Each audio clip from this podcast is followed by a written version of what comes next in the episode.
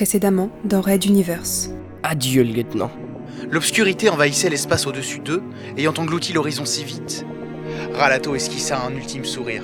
Comme le monde devait paraître futile à un être comme son frère, il ouvrit les yeux et riposta. Red Universe.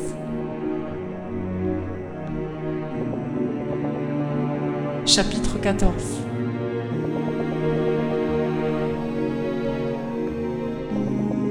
Talbot.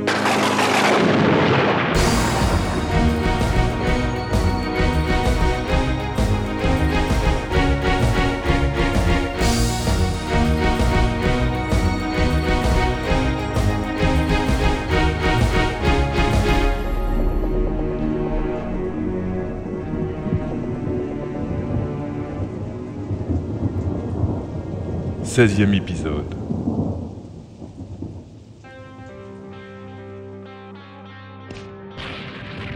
Inspirant un coup sec, le lieutenant ouvrit les yeux. Il était enchevêtré entre des conduites et une grille, dans la jungle de tuyauterie de la station de pompage. Celle-ci plongeait presque à la verticale dans les brumes de la géante gazeuse TB01. Des explosions rugissaient partout.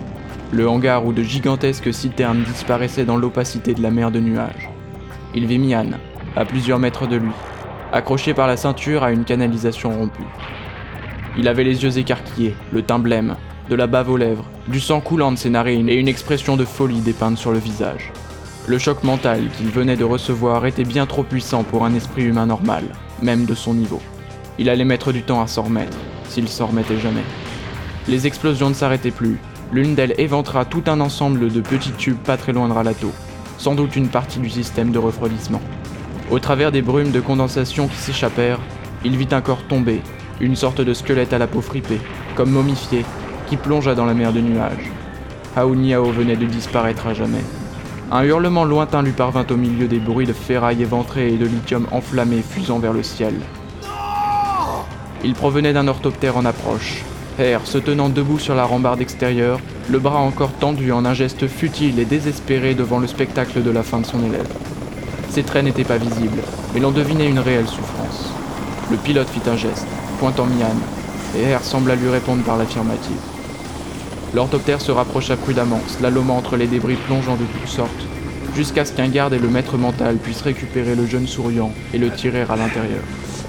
Même dissimulé par les brumes de vapeur, Ralato croisa le regard du politicien. Celui-ci le sentit et le fixa, mais étrangement, il ne donna pas l'alerte, ne tenta rien contre lui suspendu entre haine profonde et réelle admiration. Alors que l'orthoptère prenait de la distance, il resta à fixer l'emplacement du lieutenant jusqu'à la dernière seconde, puis referma la porte alors que l'appareil virait de bord, s'éloignant à toute vitesse de la station de pompage agonisante. Il le laissait mourir, plonger avec son fils Aou dans les entrailles de la géante gazeuse.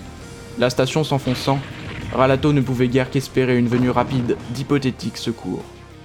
Il se lança donc dans l'escalade de l'enchevêtrement de conduite vers le haut pour se donner le plus de temps de survie possible, priant qu'aucune explosion ne survienne à sa hauteur. Au fur et à mesure de sa montée, il réalisa que ses plaies à la jambe et surtout au poumon ne le faisaient plus souffrir. Stuffy retenait peut-être la douleur malgré son inconscience. Mais comment expliquer que ses forces ne lui manquaient pas, que sa poigne était toujours ferme et solide?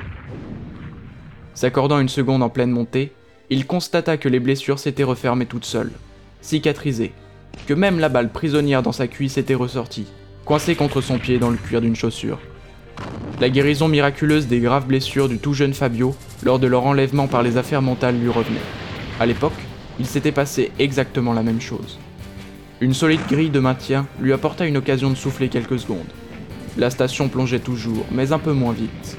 Et malgré l'absence de repères, elle lui semblait désormais dériver sur la mer de nuages. Les explosions diminuaient également d'intensité. Ne prenant pas plus de temps à la rêverie, il reprit l'ascension. Stuffy était sûrement inconscient, tapis quelque part au fond de son esprit. Mais qu'en était-il des fabuleux pouvoirs qu'il avait ressentis quelques minutes plus tôt? Il tenta de se concentrer, ne serait-ce que pour ressentir à nouveau ces étranges formes translucides, mais rien n'apparut. Son pouvoir mental était toujours là, mais sans plus.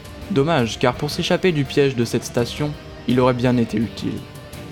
Un dernier effort, et le voici arrivé au point le plus élevé possible. Étrange, il ne semblait pas que la carcasse métallique de la station se soit enfoncée plus. Pourtant maintenant, elle devrait être pratiquement recouverte par la mer de nuages. Il n'y avait pratiquement plus d'explosions, le lithium manquait et seuls quelques flamèches rebelles achevaient de brûler leur combustible de ci de là. Son masque semblait intact et les petites bouteilles d'oxygène étaient toujours en place. Ce type de matériel était connu pour être redoutablement solide, et aucune fissure d'étanchéité n'était à déplorer. Mais combien de temps allait-il encore pouvoir respirer?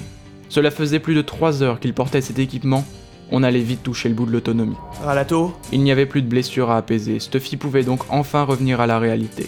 Cela allait être long de tout lui résumer. Oui, je le devine, mais on va avoir du temps en attendant les secours. Avant que tu ne me racontes, regarde autour de nous. Tu ne remarques pas cette teinte un peu plus foncée dans la mer de nuages? Maintenant que tu le dis, oui, en effet, n'y avais pas prêté attention. Comme une ombre sous la station. Qu'est-ce donc La preuve que nous avons le plus grand pouvoir de l'univers avec nous, mon Ralato. Nous avons de la chance. Maintenant, allonge-toi, respire au minimum.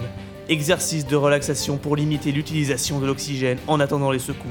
Alors, raconte-moi donc tout ce qu'il s'est passé. Docilement, le lieutenant se cala entre deux grosses gaines de ventilation et s'autorisa une vraie détente, débutant la longue conversation avec son ami. Le ciel flamboyait des jets de gaz de la nébuleuse de Talbot, emplissant toute la voûte. Allongé au sommet de la carcasse d'une station de pompage d'oxyde de lithium, Ralato se laissait dériver avec elle sur l'infinie mer de nuages, porté par un immense bloc de roche spatiale flottant sous la surface, comme il en existe parfois à l'origine des premières extractions de lithium, puis abandonnés et oubliés des hommes.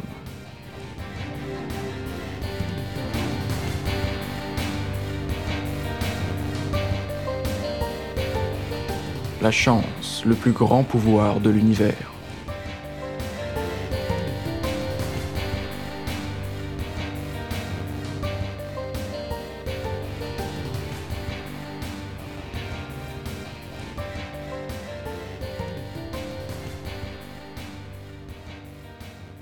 Fin du chapitre 14.